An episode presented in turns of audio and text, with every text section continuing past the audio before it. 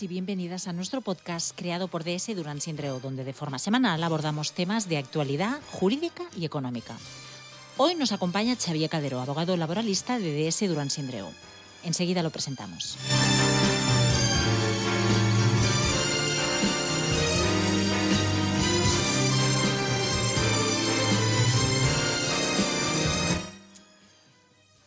Buenas, Calderón, y bienvenido. Buenos días, gracias. Eh, bueno, gracias a ti porque hoy eh, el titular es Ley Orgánica, esto que os gusta tanto a, a los abogados, Ley Orgánica 10 barra 2022 de garantía integral de la libertad sexual que incorpora derechos y obligaciones en materia laboral. Así como título de Así entrada, como título no está mal. ¿eh? Está, está, está muy bien. Casi recoge ya toda la temática el título. ¿eh? Exacto, dice, Somos dice así, todo, ¿no? te dice todo. Venga, empezamos por qué, qué podemos destacar de esta ley. Sí, Sobre todo en el ámbito laboral, ¿no? Que es tu efe- área de, efe- de especialidad. efectivamente. Eh, básicamente, con esta ley lo que se, un poco se pretende es que las empresas tomen conciencia eh, de ese concepto, ¿no? del tema de la libertad sexual, del tema de evitar discriminaciones en el ámbito laboral.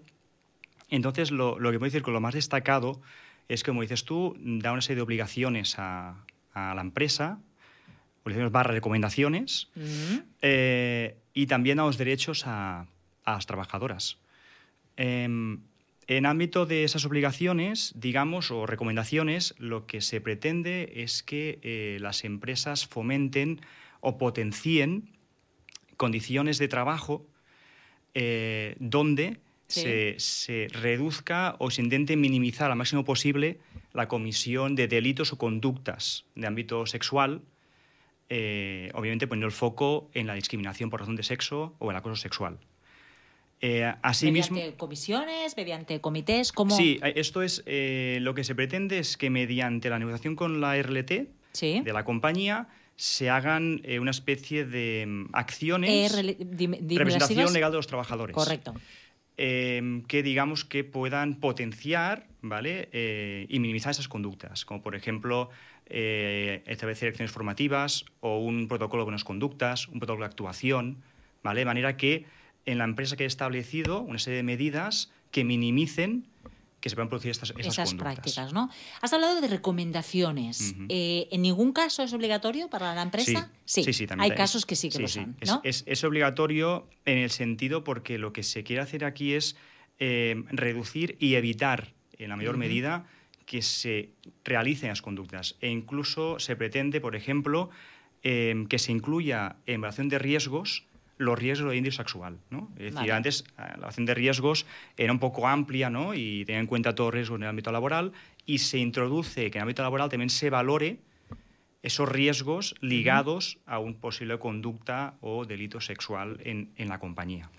¿Las empresas obligadas son de un determinado tamaño o, o Es- eso da igual? es- es obligatorio. Y, y no, y da igual el sector, etcétera, ¿no? Exacto. Eso, Vale. al, fi- al final lo que se pretende con esto es que se uniformice eh, esas buenas prácticas eh, en las compañías para minimizar que cualquier empresa, sea el tamaño que sea y sea el sector que sea, esas conductas no se produzcan. Vale. Esta ley entra en vigor en septiembre, si Sí. no tengo mal entendido.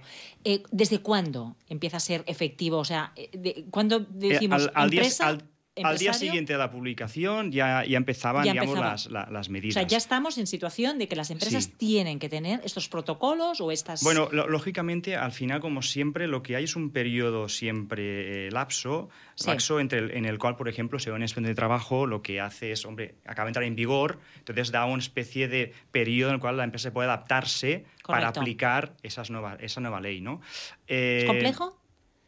Bueno, es, es- es complejo en el sentido de que, claro, el- la ley te dice un poco, ¿no? Hacer acciones preventivas o establecer algunos protocolos de buena conducta, pero no te dice que han de incluir exactamente. Ya. Entonces, eh, un poco esto, hasta que no haya, digamos, eh, se haga un manual o se, alguien indique un poco por dónde han de ir esas, esas conductas preventivas o un poco pautas, ¿no? Para realizarlo, es un poco, digamos, eh, abierto. La, la ley está muy bien porque ya indica eh, lo que se ha de evitar, lo que la empresa ha de hacer para tratar de evitar, pero digamos que eh, no uniformiza mediante qué tipo de documentación se puede hacer, sino que establece que pueden ser protocolos preventivos, que pueden conducir buenas prácticas, acciones formativas, pero lo deja un poco el arbitrio de la empresa y la, la RLT que decíamos antes para ver cómo uniformiza y cómo realiza y también con el servicio de ajeno que diga un poco esa acción de riesgos y qué se puede hacer para esa compañía uh, determinar cómo hacer, porque claro, cada, compañía tiene también